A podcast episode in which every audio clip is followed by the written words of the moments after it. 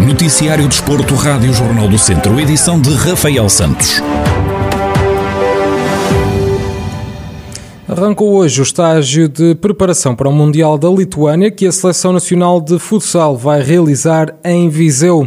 Vão estar por terras de Viriato durante duas semanas e pelo meio vão realizar cinco jogos de preparação. Em declarações exclusivas à Rádio Jornal do Centro, Fábio Cecílio, jogador do Braga e que é natural de Tabuaço, admite que é sempre bom fazer este tipo de estágios em Viseu e explica porquê. É, é sempre bom é, poder, poder vir aqui à cidade de Viseu, que é, que é o meu distrito. É sempre bom quando, quando fazemos aqui a preparação. É, sabemos que temos aqui o apoio do, dos, dos nossos adeptos, que acabam de ser adeptos, e estou muito feliz, estou muito feliz de vir, de vir aqui outra vez e estamos muito focados na nossa preparação, que esse é o nosso principal objetivo. Depois de um estágio em Rio Maior, a seleção dá continuidade à preparação do Mundial da Lituânia em Viseu. Fábio Cecílio fala sobre os objetivos para o Campeonato do Mundo. Eu sinto que, que, a equipa está, está, está a crescer e isso é, é, é, bom, é um bom sinal. E agora o foco é continuarmos a, a preparar-nos bem para, para os jogos que, que aí vêm, que esse, que esse é o principal objetivo, é, é prepararmos-nos bem para, para, para os jogos que, que vêm aí, porque não vão, não vão ser jogos fáceis e temos que estar na, ao máximo das nossas capacidades. Acho que o nosso principal objetivo é jogo a jogo. É, quanto mais nós chegarmos, melhor, e chegarmos a uma final é a cereja no topo do bolo. O primeiro jogo de preparação que a seleção vai jogar em Viseu está agendado para esta quinta-feira, dia em que medem forças com a Angola, às 7 da tarde no pavilhão Cidade de Viseu. A par de Fábio Cílio, também André Coelho, jogador natural de Nelas e que atualmente representa o Barcelona, integra o plantel da Seleção Nacional de Futsal. O Tondela sumou a segunda derrota da temporada na recepção ao Portimonense. Os Beirões perderam diante dos Algarvios por 3 bolas a 0 em jogo referente à segunda jornada da Primeira Liga. Beto, Boa Morte e Candé marcaram os golos que valeram o segundo triunfo da temporada aos Algarvios. No final do encontro, Paco Estaran, treinador do Tondela, admite que foram muito castigados pelos erros que cometeram. Acho que, tal como estava o jogo, nesse momento nós estávamos preparados para não conceder nenhum golo.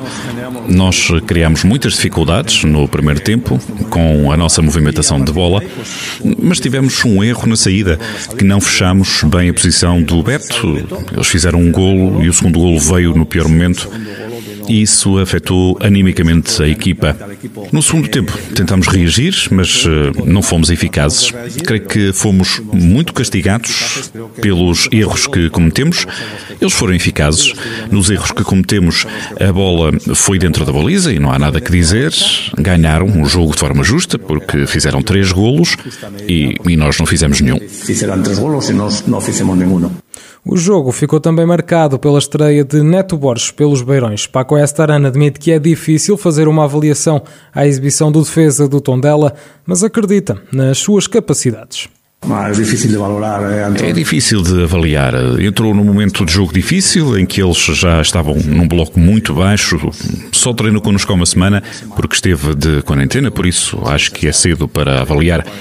Mas uh, consideramos que é um jogador com bons pés, tem bom passe, tem profundidade, que tem bom cruzamento.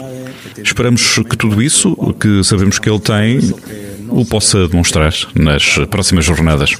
jornadas o Tondela ocupa agora o 11 lugar da Primeira Liga, com três pontos, fruto de uma vitória e duas derrotas. Na próxima jornada, a quarta do campeonato, os Beirões deslocam-se ao Estádio da Luz, onde medem forças com o Benfica.